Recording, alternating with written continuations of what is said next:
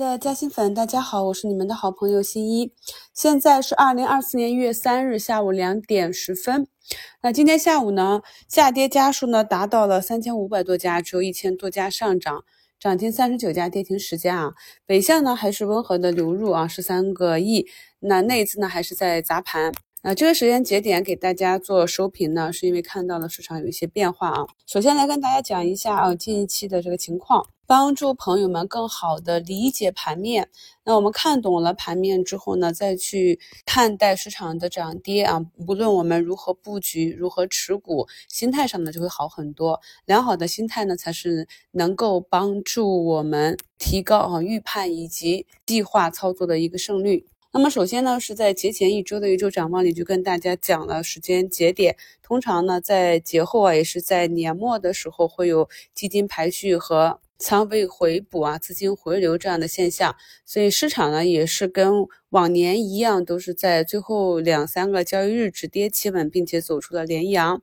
那在走出连阳的时候呢，我也是反复强调说，这里的基金排序。呃，完成之后呢，节后可能会有一定的技术性的回踩。那昨天回踩之后呢，今天指数低开补缺啊，早盘呢就跟大家讲是要盯着这个权重茅台。那我也是看了它一整天，虽然说下午市场呢继续回落，特别是今年涨幅比较大的这些题材炒作和一些没有业绩的科技股，以及最近利空的这些个股呢。跌幅榜是在不断的扩大啊，但是茅台这里就始终是比较坚挺。大家自己去打开它五分钟的分时线看一下，横盘啊，一直到了什么样的位置，然后位置合适了就是出水突破。那么在下午两点多啊，茅台呢就出水了，在它的带动下呢，我们的上证指数慢慢的就往上行，目前啊是一个小红十字。对于个股的带动作用呢，也是差不多的。同时期呢，大部分的个股都会跟随板块，因为很多技术派也是像我这样去看着市场的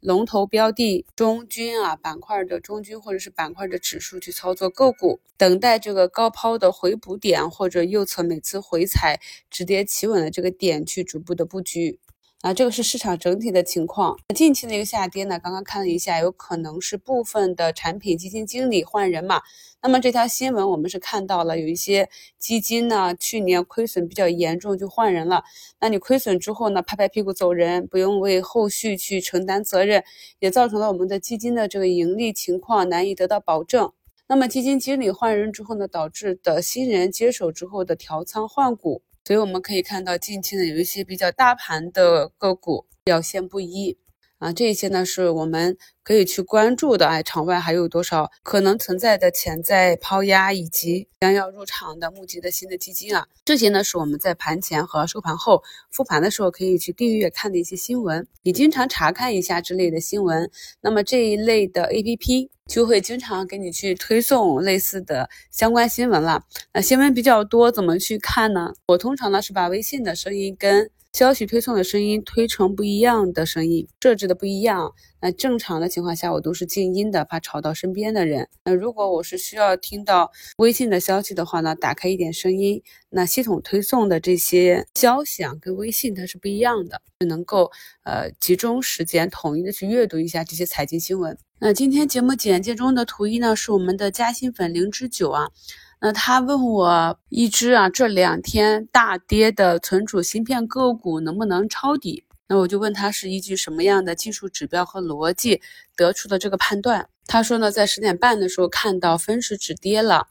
那么看到这样的回复呢，就让我想跟啊咱们新米团的朋友去重点讲一下我们近期讲的这些买点课程，包括去找分时的买点、K 线的买点，它呢其实都是有一个前提条件的，条件呢就是这只股的股价呢它是在当下走的是一个多头趋势，那如果是走空头趋势的个股，我们首先要确定的是股价止跌。而股价止跌呢，需要的是日线、K 线级别的组合才算安全。你至少要走出一个底分型，站上均线之后观察两三天。我们讲过破位和有效破位的区别。那么你站上均线和有效站上均线，确定这一个趋势啊，它也是有一个时间差异的。细心的朋友应该发现，我们近期讲的这些技术课啊，在讲这个技术之前，都是提前把它应用的这个环境以及不适用的环境，我想到的都会提前跟大家讲。所以呢，我们看到一只个股它阴跌很久，我们复盘去看这些阴跌一年或者两年的个股，它在日线级别和分时级别呢都是有这种止跌的图形。但是无论哪一个位置你进去的话，大概率的都是很难去赚到钱的。而且在下行的这个过程中，如果想要去抄底的话，一定要想一想你是不是能够坚决的去做出局。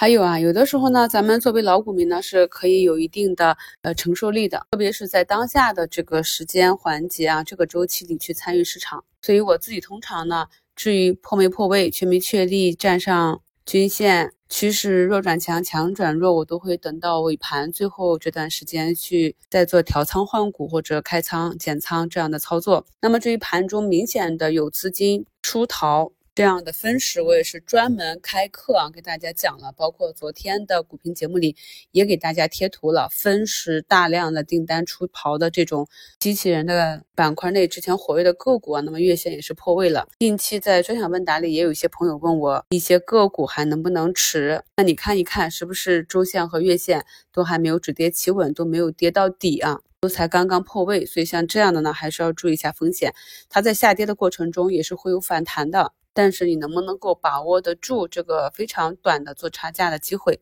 对于大多数的投资者来讲，还是要选择相对安全性、确定性高的这样一个周期去投资。今天五评的图一也跟大家贴了板块指数走势指导个股趋势判断。那可以看到，在我预判出机器人这个板块在十二月呢是震荡下行的这个结论出来之后，它中间也是有几天的阳线啊，就是看你个人是否能够把握住个股的机会。那到了两点二十分，北向有一点加速流入了，我们的市场情绪也是慢慢的转好。那昨天市场走出这样的出乎意料的没有开门红的这样回踩，跟朋友们讲了看什么指标。那目前来看，依据这个大盘指标、大盘指数、板块指数、债券个股的趋势啊，那么目前呢，有一些在盘中暂时跌破趋势的个股也在慢慢的往回拉。呃，个股呢和板块依旧是涨涨跌跌啊这样的震荡趋势。所以呢，大家要把握好这个节奏，千万不能够追涨杀跌，一定是埋伏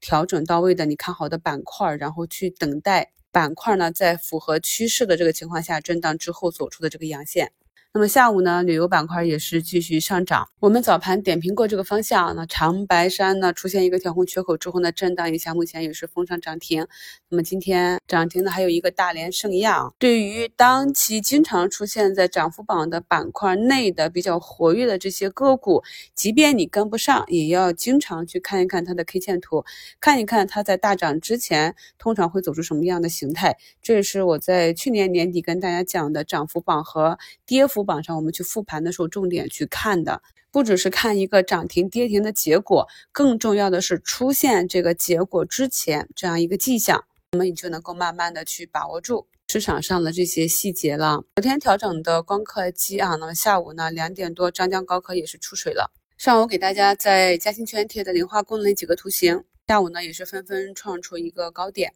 在判断个股行情的时候呢，尽量的去多结合它的兄弟姐妹啊。当一个板块内的个股同时调整到位，出现一个攻击态的时候，那么它向上的胜率就大很多。那么你就有可能会埋伏到那个板块领涨，板块内多家个股涨停的那样一个短期的行情。时间留给大家啊，看一看自己手中的个股尾盘呢如何运行，依旧是按照我们讲的复盘的方法，把自己啊当下看好的这些方向、这些个股呢，每天复盘的时候做做排序，那些走弱的，甚至是走出出局指标的这些个股呢，按照顺序往后排放啊，长住调整的。越走越强的这些往前排放，那么你就知道你的仓位应该如何去调整，如何去布局了。嗯，最后再讲一下节目简介中的两张图啊，就是大家如果有疑问或者不确定的时候呢，可以随时在节目下方留言。节目下方的评论权是咱们西米团会员的特权，并且呢，有很多老会员是非常有经验了，大家一起讨论呢，有明显的错误。都可以帮助你互相纠正。